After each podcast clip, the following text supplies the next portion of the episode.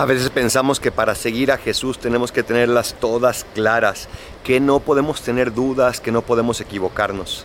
Pero en este domingo estamos viendo cómo Juan el Bautista, aquel que Dios escogió para preparar su camino, duda y le manda a preguntar a Jesús, él estando en la cárcel, si de verdad era el Mesías, si no se había equivocado, si tal vez no se lo había inventado.